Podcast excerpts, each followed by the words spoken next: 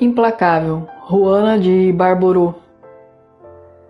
E te dei o cheiro de todas minhas dálias e narcos em flor, e te dei o tesouro das fundas minas de meus sonhos de ouro, e te dei mel do favo moreno que finge minha pele, e tudo te dei.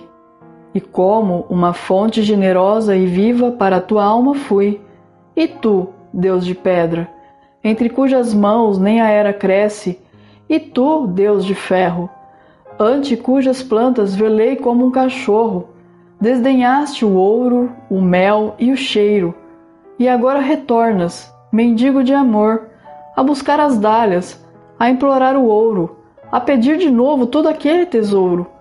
Ouve, mendigo, agora que tu queres é que eu não quero. Se o roseiral floresce, é já para outro que em casulo cresce. Vá embora, Deus de pedra sem fontes, sem dálias, sem mel, sem era, igual que uma estátua, a quem Deus baixara do pedestal por vaidade. Vá embora, Deus de ferro, que junto a outras plantas se há estendido o cachorro.